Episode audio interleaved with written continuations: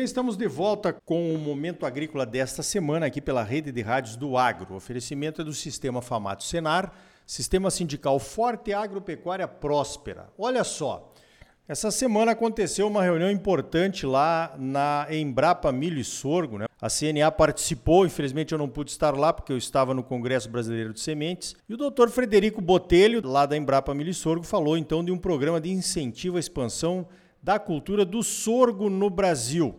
Doutor Frederico, vamos detalhar aqui para os nossos ouvintes por que, seria importante ampliarmos o plantio de sorgo no Brasil. Bom dia. Bom dia, Arioli. Bom dia aos ouvintes aí. É um prazer falar com vocês.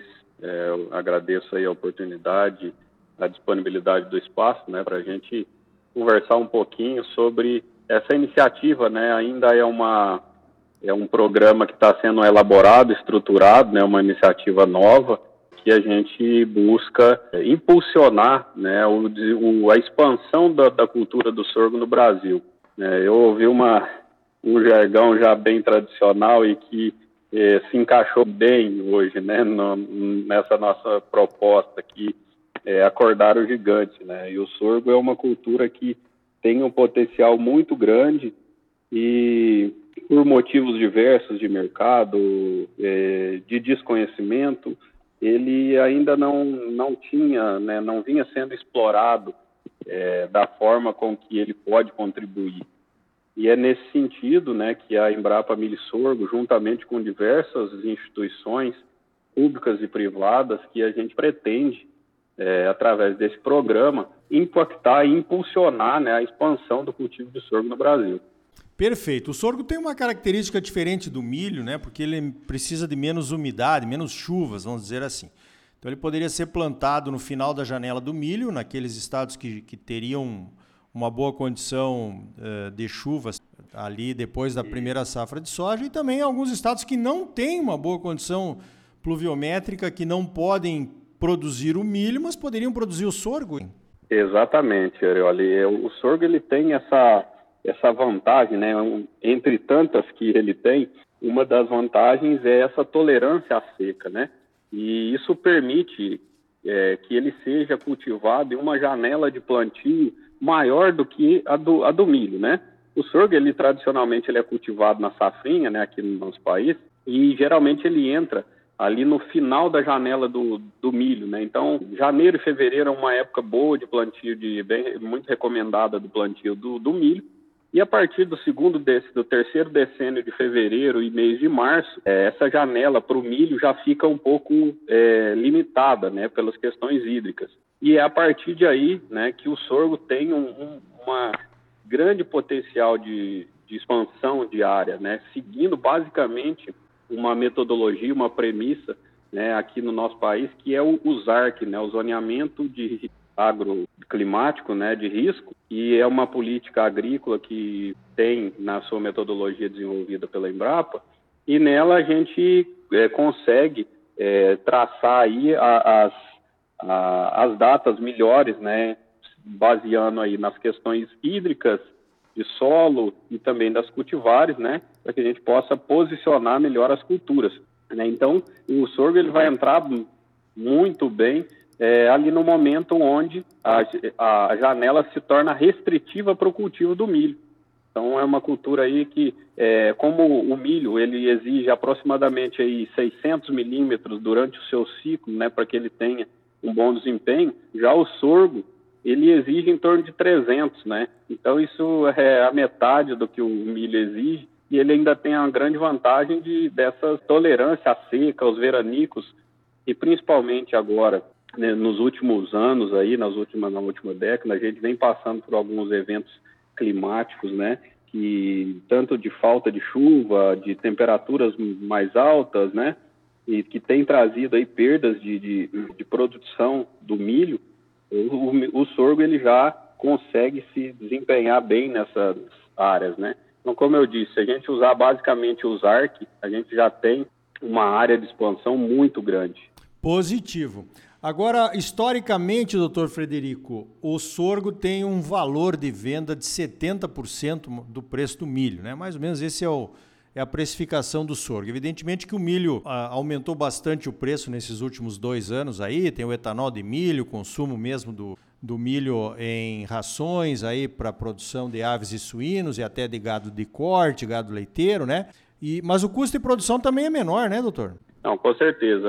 Esse também é uma outra vantagem do sorgo, né? O custo de produção dele é mais baixo, né? Por, é, por diversos fatores, né? É, tanto, a, por exemplo, a semente é, é mais barata, é, os, os, manejos, né? Que, que são necessários, né? De controle de praga e doença também são, são menores, por ser uma cultura mais tolerante. Então, isso traz, torna, dá a ele aí uma, uma diferença de custo de produção considerável quando comparado do, ao milho, né? Positivo. Agora, tem uma observação que os produtores fazem, doutor Frederico, de que a resteva do sorgo tem algum efeito negativo na produtividade da soja na próxima safra. O que, que a Embrapa tem a dizer a respeito disso? Exato, Arioli. Esse é um dos mitos né, da cultura do sorgo que limita limitou né, um pouco a expansão. Alguns produtores, nós ouvimos isso, né, inclusive lá na nossa reunião da Câmara, isso também foi levantado, né, mas isso já existem estudos né, mostrando que isso não, não é um, limitante. Né? Se você é, fizer a dessecação, fizer o manejo correto, é, grande problema é que um manejo inadequado levou a essa é, vamos dizer assim, ao estabelecimento desse, desse mito na cultura, né? Então, isso já se foi quebrado, tem resultados de pesquisa mostrando isso, né? Então, isso não é uma barreira que, que limita o cultivo. Então, esse é um dos mitos que, nós, é, que o programa busca também é, quebrar para que a gente possa né, a, a alavancar, além de outros mitos que a cultura tem, né? Como, por exemplo, a alimentação animal, é, a questão de que ele é uma cultura que exige menos fertilidade, ele consegue desempenhar é, com sem adubação, por exemplo, isso é um mito, né? Ele precisa sim é, de ser manejado com a boa adubação para que ele tenha uma produtividade considerável e tenha traga rentabilidade para o sistema.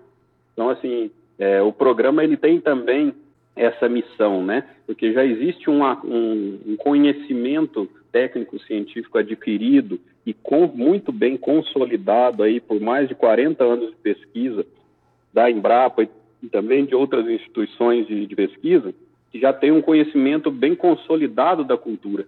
No entanto, alguns mitos foram se estabelecendo e que também né, é um dos fatores que limita. E o, o programa ele vai também nessa linha, né, com alguns, a, o objetivo é que a gente tenha alguns, algumas ações aí de marketing, ações de comunicação forte, demonstrações tecnológicas em campo, demonstrações de práticas, né, dias de campo, que a gente possa desmistificar tudo isso, né, mostrando para o produtor né, os grandes benefícios que essa cultura tem para tornar o, Brasil, para consolidar ainda mais o Brasil como um grande player aí de, de produção de alimentos no mundo, né? Positivo, esse é um caminho muito interessante, são as opções que a gente tem, principalmente segunda safra, né? principalmente no centro-oeste, para, evidentemente, aumentar a oferta de alimentos, tanto para a população quanto para a produção de, de rações, para a produção de carnes. Né? Mais alguma coisa, doutor Frederico? Mais algum detalhe sobre esse programa de incentivo ao plantio de sorgo? Então, Marioli, só deixar mais alguns pontos, né? É, alguma, mais algumas vantagens que o sorgo tem, né? Que, é, que seria bom a gente já começar, né, aproveitando aí o espaço que você nos proporcionou, né, e a gente sabe da, da audiência que o seu, uh, que o seu momento tem, né, é, dizer aos produtores que a gente enfrenta diversos desafios, né, e a gente tem um grande desafio hoje no Brasil, que é o complexo de enfesamento do milho, né, e o sorgo, ele não é afetado por esse, pelas cigarrinhas e por essa, por essa doença. Então, é uma estratégia de manejo excelente também né, para que a gente possa quebrar aí o ciclo dessa, dessa praga, diminuir é, os riscos e diminuir também os danos que essa praga tem causado, né, no, no, no, Brasil.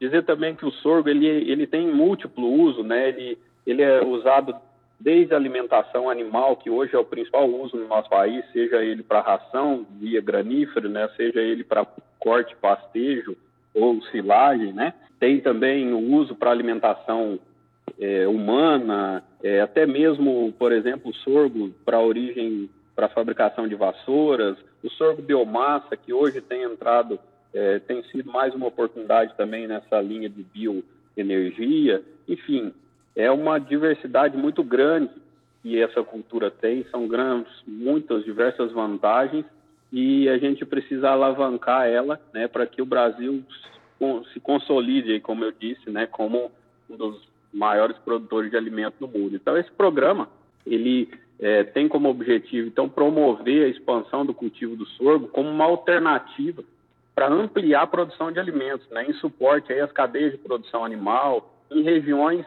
selecionadas do Brasil. Então, a partir dessas ações, são ações reforçam, né, é uma é, são ações conjuntas entre a iniciativa pública e privada. Então, o envolvimento e a participação de instituições é muito importante para que a gente possa alavancar é, e ter o sucesso que a gente busca desse programa. Então, a gente fica à disposição né, para que contatos sejam estabelecidos, para que a gente possa desenvolver esse programa e trazer aí o, as elucidações necessárias para a cadeia produtiva de grãos do nosso país. Muito bem, tá dado o recado então. Você que está nos ouvindo aí, analisa o sorgo como opção de segunda safra na sua propriedade. Pode ser que você não esteja dando devido valor a essa ótima opção que com certeza é o sorgo. Eu conversei com o Dr. Frederico Botelho lá da Embrapa Milho e Sorgo de Sete Lagoas, em Minas Gerais. Parabéns pelo trabalho de vocês aí, que é ótimo. Eu já estive aí, gostei muito do que vi e obrigado pela sua participação aqui no Momento Agrícola. Eu que agradeço, Orioli, e permanecemos sempre à disposição aí para qualquer demanda que for necessário para a gente conversar sobre o setor agropecuário. Eu agradeço mais uma vez aí o espaço disponibilizado para a gente levar as iniciativas que a Embrapa tem para contribuir né, para o desenvolvimento sustentável do setor agropecuário no nosso país. Então tá aí, pense no sorgo como uma boa alternativa para a segunda safra.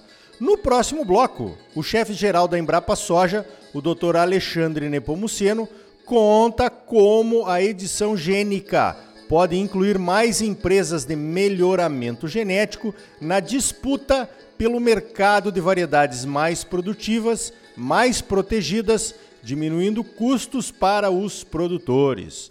Sistema Famato Senar. Mobilização total para garantir um agro cada vez mais forte em Mato Grosso.